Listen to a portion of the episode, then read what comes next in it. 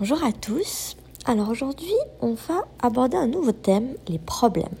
Donc, on va euh, apprendre à résoudre des problèmes de trois manières différentes.